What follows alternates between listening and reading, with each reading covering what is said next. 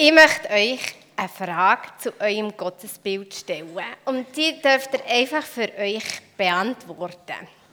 Wenn ihr Gott um etwas bittet, wenn ihr in Fürbitte für jemanden oder etwas einsteht, glaubt ihr, dass Gott aufgrund von eurem Gebet Umstände verändert?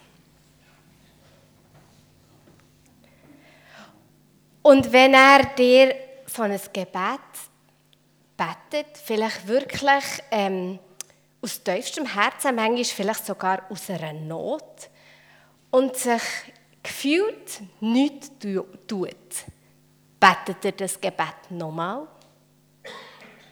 Und wenn irgendwie immer noch nichts passiert, nochmal und nochmal, lädt ihr euch fast ein auf einen Ringkampf ein mit Gott. Würdet ihr so etwas machen? Für etwas, was euch am Herzen liegt. Darf man so etwas machen? Darf man mit Gott ringen? Um etwas oder für etwas? Wenn wir am Abraham würde die Frage stellen, würde er sagen, ja, unbedingt. Mit Gott soll man und darf man ringen. Mit Gott kann man sogar verhandeln. Dass der Abraham so glaubt und denkt hat, das kommt ganz, ganz deutlich für in der Geschichte von heute. Ich lese es euch vor. Die Männer machten sich auf den Weg und Abraham begleitete sie ein Stück weit. Als sie an eine Stelle kamen, von der aus die Stadt Sodom zu sehen war, dachte der Herr, soll ich wirklich vor Abraham verheimlichen, was ich mit Sodom vorhabe? Ich habe ihm doch zugesagt, er soll der Vater eines großen und mächtigen Volkes werden, und am Verhalten zu ihm und seinen Nachkommen wird sich für alle Völker der Erde Glück und Segen entscheiden. Ich habe ihn ausgewählt, damit er seine Söhne und seine weiteren Nachkommen dazu anhält, meine Gebote zu befolgen. Er soll sie lehren zu tun, was recht ist, so dass ich meine Zusage an ihn einlösen kann. Darum sagte der Herr zu Abraham, über die Leute von Sodom und Gomorra sind schwere Klagen zu mir gedrungen. Ihre Schuld schreit zum Himmel. Deshalb will ich jetzt hingehen und mit eigenen Augen sehen, ob das wahr ist, was ich gehört habe. Ich will wissen, ob sie es wirklich so schlimm treiben. Zwei der Männer gingen in Richtung Sodom, während der Herr bei Abraham zurückblieb. Abraham trat an ihn, heran und sagte, willst du wirklich Schuldige und Schuldlose ohne Unterschied vernichten? Vielleicht gibt es in Sodom 50 Leute, die kein Unrecht getan haben. Willst du sie auch umkommen lassen und nicht lieber die ganze Stadt verschonen wegen der 50? Du kannst doch nicht Unschuldigen zusammen mit den Schuldigen töten und die einen genauso behandeln wie die anderen. Du bist der oberste Richter der ganzen Erde, darum darfst du nicht selbst gegen das Recht verstoßen. Happige Wort, oder nicht, wo der Abraham braucht. Der Herr sagte, wenn ich in Sodom 50 Unschuldige finde, will ich ihretwegen die ganze Stadt verschonen. Abraham wandte sich noch einmal an den Herrn. Ich habe es gewagt, dir dreinzureden. Herr, obwohl ich Staub und Asche bin, vielleicht gibt es wenigstens 45, die nicht schuldig geworden sind. Willst du dann wegen der fehlenden fünf die ganze Stadt vernichten? Der Herr antwortete, ich verschone sie, wenn ich 45 finde. Abraham gab sich noch nicht zufrieden. Und wenn es nur 40 sind? Fragte er. Der Herr erwiderte, dann verschone ich sie wegen der 40. Bitte, Herr, sagte Abraham, werde nicht zornig über mich, wenn ich noch weitergehe. Vielleicht sind es nur 30. Dann verschone ich sie wegen der 30. Noch einmal fing Abraham an. Ich habe es nun einmal gewagt, dir dreinzureden, Herr. Vielleicht sind es nur 20. Ich verschone sie auch wegen 20. Nur noch ein einziges Mal lass mich reden, Herr, sagte Abraham. Werde nicht zornig. Vielleicht sind es auch nur zehn. Und der Herr sagte, ich verschone sie auch wegen zehn. Damit brach der Herr das Gespräch ab. Er ging weiter und Abraham kehrte heim. Das ist in 1. Mose 18, Verse 16 bis 33. Ich finde, bei dieser Geschichte fühlt man sich doch fast ein wie auf einem Merit. Da wird so richtig gemertet.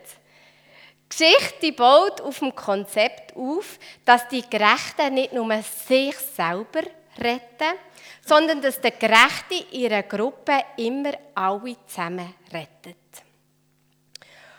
Und so ist es natürlich am Abraham seine Hoffnung dass es wenigstens ein paar Gerechte in Sodom und Gomorra hat, damit Gott die Städte ähm, bewahren wird. Gott hat also einen Plan gehabt und der Abraham hat sich da spürbar ein bisschen quergestellt. Er war nicht der Einzige in der Bibel, der es gewagt hat, mit Gott so zu reden und zu verhandeln. Der Mose hat sich Gott quergestellt, wo er das Volk vernichten wollte. Der Hiob hat nicht wortlos hergenommen, was Gott über ihn hat geschehen Der Jakob kämpft mit Gott und hat fast gewonnen. Und im Zusammenhang mit einem Gebet von Jesus finden wir im Neuen Testament ein Gleichnis von einer Witwe, wo so lange beim Richter hat geströmt, bis er nachgegeben hat. Ich glaube, wenn wir beten, geht es nicht nur darum, dass sich bei uns etwas verändert. Wir beten doch auch, damit sich Situationen um uns herum verändern. Und die Gebete, die machen doch schlussendlich nur Sinn, wenn wir glauben, dass Gott sich auch bewegen lässt. Dass er unsere Gebete hört und sie ernst nimmt. Wir wollen also die Geschichte genauer anschauen und wir schauen zuerst Gott in dieser Geschichte an und dann der Abraham.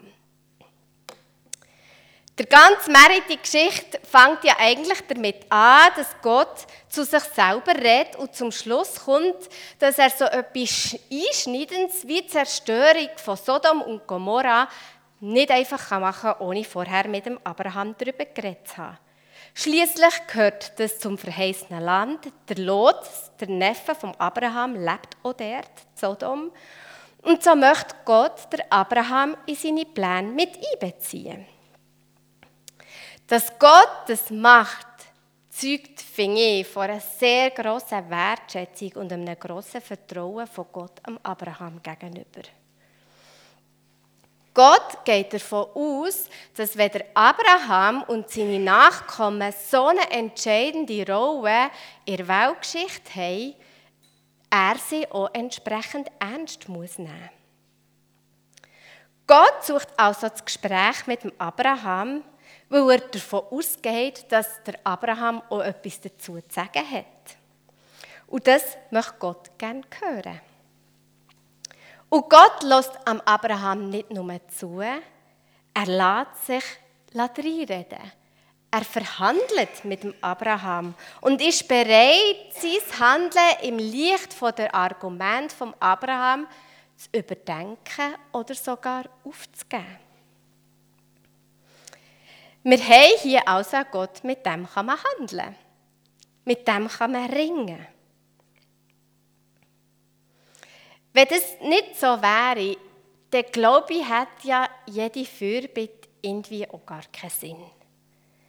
Dann wäre ja einfach die Vorherbestimmung die einzige Alternative. Gott hat alles festgelegt und darum verläuft alles in den vorgegebenen Bahnen. Daran wäre nichts zu rütteln. Sein Wille ist aber nicht irgendein unumstößlicher Plan, sondern sein Wille ist es, sich mit dem Abraham abzusprechen. Und er lässt sich vom Abraham ja tatsächlich überzeugen. Es ist besser, die vielen Ungerechten aufgrund der Anwesenheit von einigen Gerechten zu verschonen, als umgekehrt. Und doch scheint für Gott die Diskussion irgendwo eine Schmerzensgrenze zu haben. Das zeigt uns der Schluss von dieser Geschichte. Wo am Ende heißt es, dass Gott das Gespräch mit dem Abraham abgebrochen hat. Und ich verstehe das Ende so, dass wir sollen und dürfen mit Gott verhandeln. Wir sollen und dürfen mit Gott ringen. Und Gott ist der, der in all dem innen Grenzen festlegt. Wir haben den Auftrag zu verhandeln. Und Gott ist der, der Grenzen setzt in dem Ganzen innen.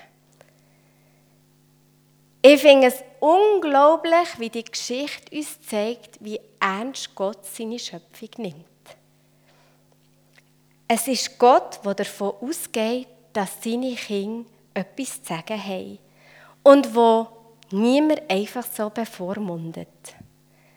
Sondern er behandelt der Abraham und er behandelt auch uns als gleichwertige Gesprächspartner. Und jetzt schauen wir zusammen den Abraham an. Das Erste, was mir beim Abraham auffällt, ist, dass er bei Gott nicht um seine Zukunft oder um das Wohl von seiner Familie ringt, sondern er verhandelt mit Gott um Sodom und Gomorra. Er fordert dabei Gott auf, nicht nur auf die Gerechten zu schauen und sie zu verschonen, sondern durch die Gerechten alle zusammen. Der Abraham versucht tatsächlich Gott von seinem Vorhaben abzubringen.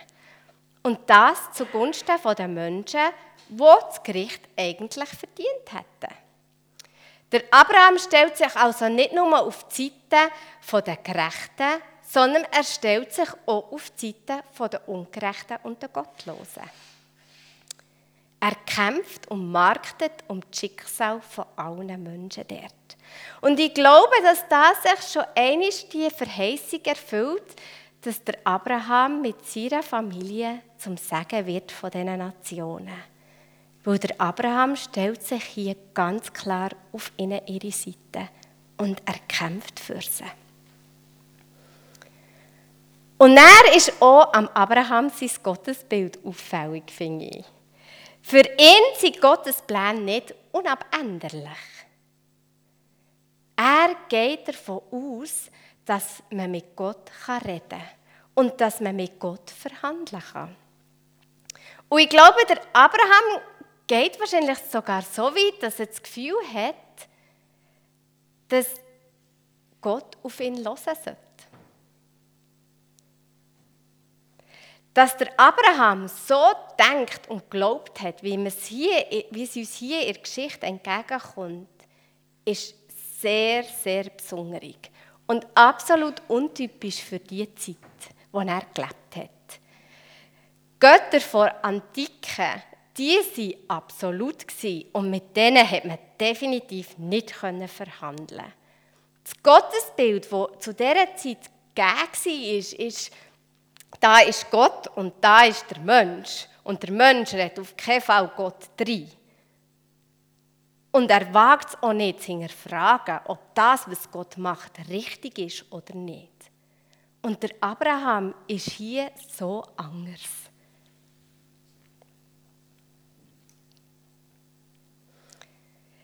Der Abraham zeigt uns ein Gottesbild, von, von einer Beziehung zu Gott, wo er sich frei fühlt. Er getraut sich einen fast unverblümten Handel mit Gott. Und seine Einwände gegen Gottes Plan, die, die kann man sich irgendwie nur erklären von seinem Gottesbild her. Er muss einen Glauben haben, wo er gewusst hat, ich kann mit Gott handeln. Ich kann mit Gott reden. Und Gott lässt sich bewegen. Er nimmt mich ernst. Und natürlich am Ende unterwirft er sich Gottes Willen und seinem Handeln, weil es gibt tatsächlich in Sodom und Gomorra keinen einzigen Gerechten. Aber mindestens ist sich jetzt der Abraham sicher, dass kein Unrecht passiert. Und das ist ja das, was ihn so beschäftigt hat. Herr, was ist, wenn plötzlich der Gerechten Unrecht da wird? Und durch die Diskussion, die er hat dürfen führen mit Gott, hat er dürfen sich sicher sein, okay, hier wird kein Unrecht da. Und es ist für ihn wichtig, diesen Handel mit Gott dürfen zu durchleben. Während Gott damit besticht, dass er der Abraham und seine Argumente ernst nimmt und mit sich reden dass er sich der Kritik vom Abraham aussetzt, fällt beim Abraham auf, wie rückhaltlos er sich mit den anderen Menschen identifiziert, mit den Gerechten wie auch den Ungerechten. Und wie selbstverständlich er davon ausgeht, dass Gott mit sich reden lässt. Und das ist so besonders, wie ich es schon gesagt habe, in dieser Zeit. Er getraut sich, Gottes Entschluss zu hinterfragen und Gegenargumente vorzubringen. Er weiß, dass Gott nicht unnahbar und unantastbar ist, sondern dass Gott sich durchaus bewegen lässt. Manchmal, ich kenne sie in meinem eigenen Leben und ich glaube, dir wahrscheinlich auch, manchmal kann die Fürbitte eine Form annehmen von Widerstand gegen Gottes Plan. Und ich glaube, dass Gott noch immer Menschen sucht, die genau das machen. Die sich für ihre Mitmenschen einsetzen. Und die sagen, fertig, Schluss, so nicht mehr. Herr, bitte tu etwas. Da passiert Unrecht. Und du lässt es geschehen. Das darf nicht so weitergehen. Und den Mut aufbringen, immer und immer wieder vor Gott zu kommen und zu sagen, es ist noch immer nicht gerecht, Herr. Von den 50, ich finde es so gut, wie er abmerkt auf die 10. Immer wieder kommt er und sagt, Herr, was ist, wenn es 45 war? Was ist, wenn es 20 war? Was ist, wenn es 10 sind? Er setzt sich für die Nationen ein, wo Gott ihm verheißen hat. Und ich glaube, dass Gott uns auch Menschen mit auf unseren Weg gegeben hat. Menschen, die er uns ein besonderes Herz für die gegeben hat. Menschen, die sollen gesegnet werden durch uns.